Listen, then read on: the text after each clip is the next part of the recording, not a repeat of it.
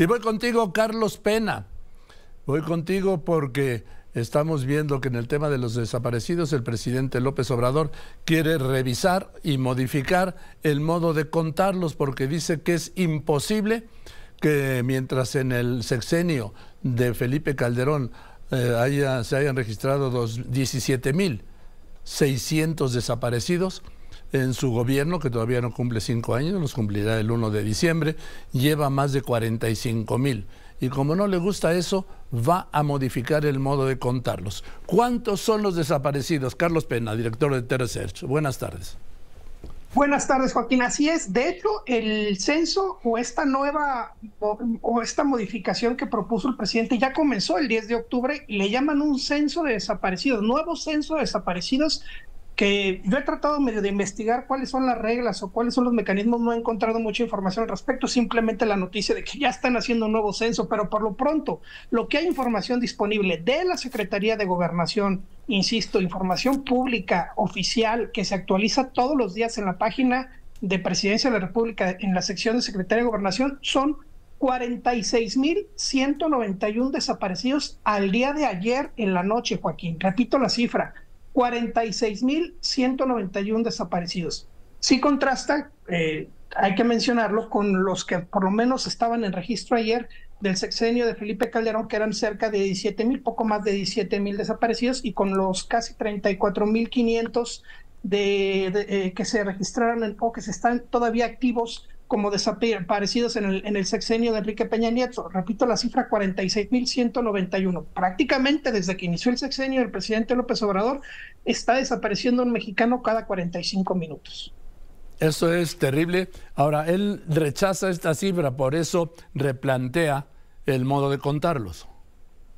Así es, él dice que se está contabilizando mal. No es, si, hay que aclarar, no es algo muy sencillo de contar porque se puede contar hoy una denuncia de desaparecidos, pero mañana aparece, entonces se tiene que dar de baja. O, por ejemplo, pudieran encontrar algún cuerpo, lamentablemente, de algún fallecido y, y era un desaparecido de hace cuatro, cinco, seis o más años atrás. Es decir, la, la contabilidad es un poco complicada, no imposible, pero sí complicada, y es lo que hay que tener en cuenta.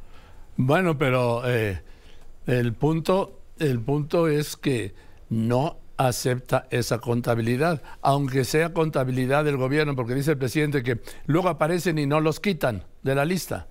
Pero tú me dices que... Ese es el principal, es el principal argumento del presidente, que dicen es que me los cuentan, pero ya cuando aparecen, eh, porque los encontraron con vida o sin vida, ya no me los quitan de la lista. No, si se están quitando de la lista, se sigue haciendo igual. ¿Por qué? Porque yo lo sé, cada que actualizo las cifras, incluso los meses me cambian, tengo que estar revisando meses por meses, años por años, porque los meses y los años cambian, porque se van actualizando prácticamente todos los meses. No es que ya se tenga un registro del mes pasado y entonces ya quede fijo, no, se va actualizando conforme se van encontrando. Insisto, no sé muy bien estas modificaciones que van a hacer.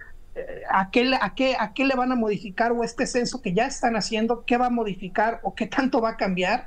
Pero bueno, estaremos atentos a los resultados.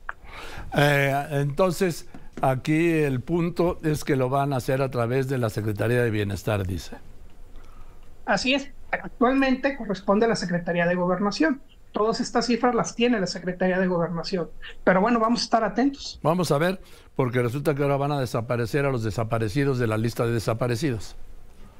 A, ver, ¿con qué nos sale? Por lo pronto, las cifras del corte, 46 mil desaparecidos. Vamos a ver en este censo a cuánto incrementa o disminuye, en su caso, esta cifra y podríamos compararla con las que tenían o se venían llevando y con las nuevas para tratar de entender cómo llegaron a ese número. Gracias, Carlos. Que estés muy bien. Fuerte abrazo. Que estés muy bien, Carlos Pena, director de T Research.